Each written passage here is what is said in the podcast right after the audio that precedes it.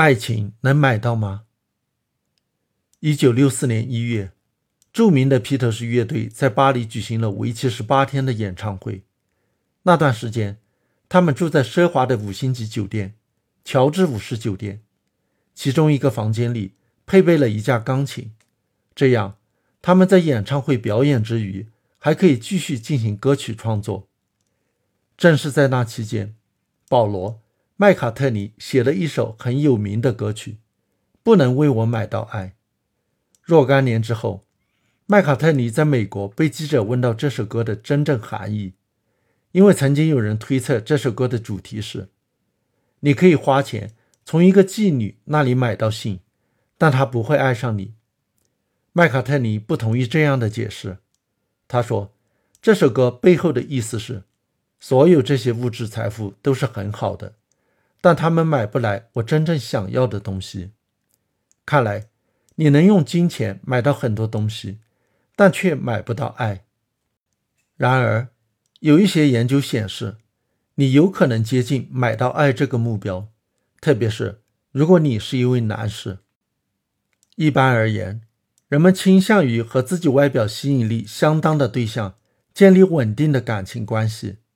原因显而易见，如果外貌方面差别很大的话，其中一方发生不忠行为的风险会大大提高。尽管这是一个普遍的规律，但偶尔你也会看到一位相当丑的男士和一位靓丽的女士出双入对。遇到这种情形，人们基本可以确定，这位男士一定非常富有。我们都知道，财富可以弥补糟糕的外貌。那么，对于女士而言，是不是财富也一样能够弥补糟糕的外表呢？我们很少能见到一位富有但很丑的女人嫁给一个迷人的男士。一个可能的原因是，非常富有的女士远没有非常富有的男士那么多。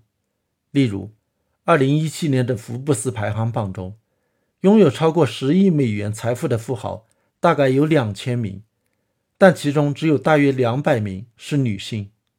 但是，对于女性而言，财富不能补偿相貌上的丑陋，也可能有进化上的原因。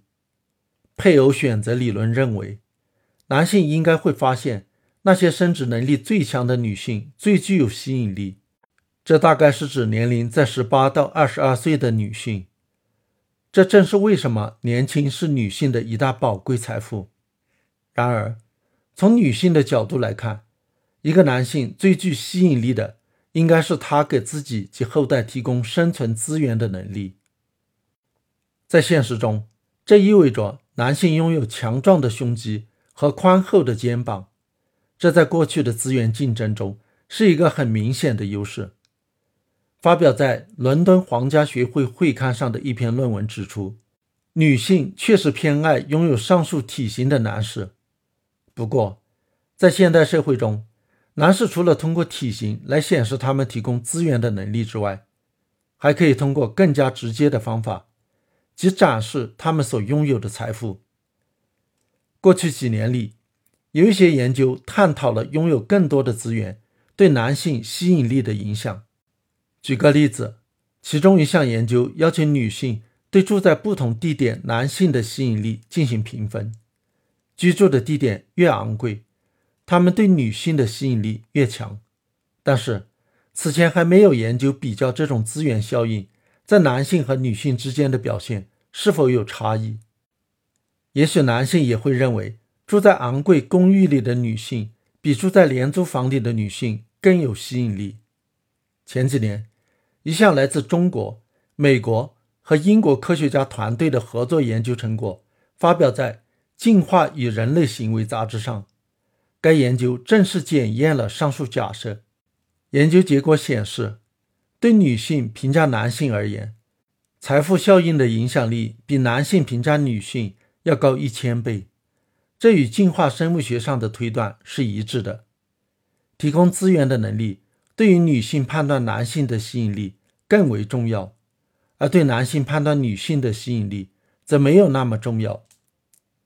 首先，研究人员给志愿者看了身体吸引力不同的异性照片，让他们根据照片进行吸引力的评分，分数范围为一到九。然后，研究人员将年收入的信息和照片进行组合，让志愿者再一次对照片上异性的吸引力进行评分。年收入是能够反映一个人所拥有资源的重要指标。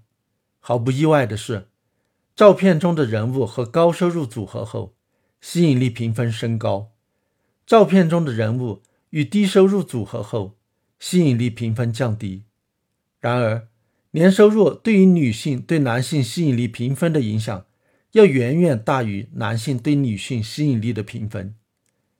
在这个满分为九分的评分体系中，如果男性的收入提高十倍，吸引力会升高一点九分。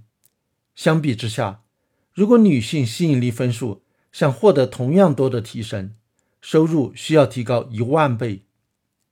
因此，收入对女性评判男性吸引力的影响，要比对男性评判女性吸引力的影响大一千倍。对欧洲人、美国人和中国人来说，结论都是同样的。金钱似乎不能买来爱情，但是至少对于男士而言，它能买来更多的自身魅力。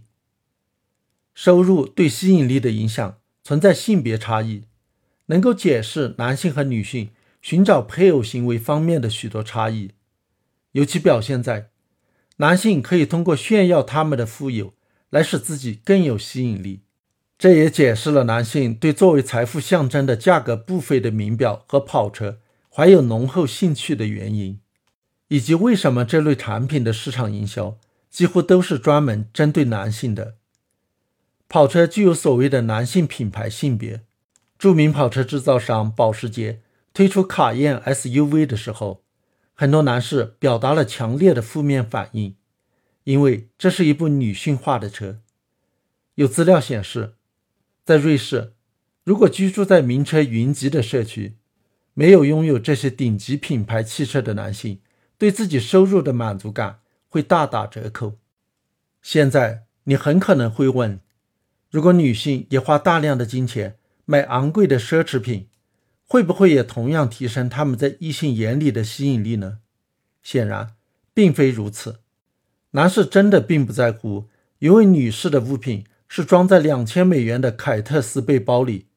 还是装在物美超市的塑料购物袋里，但是这些确实对于女性之间的信息传递以及相互竞争非常重要。有研究发现，女性确实是通过昂贵的包和鞋来向其他女性展示其财富和地位的，而不是向潜在的男性配偶。通常，在男女交往过程中，男士会给女士送礼物，而女士很少回赠礼物。男士追求女士时，会请她吃饭，给她买毛绒玩具以及各种各样的东西；女士则基本不会做这些。这是因为男士需要展示他们提供资源的能力。他给你买的那个柔软的毛绒和玩具，让人爱不释手。而退回到四千年前，人类还生活在丛林中的时期，则可能是一只可以作为食物的真正的猴子。以此来证明他的狩猎本领。最具代表性的例子当属订婚戒指。这是一个男性送给一个女性的特别礼物。戒指上宝石的大小是对获取资源能力的明确表达。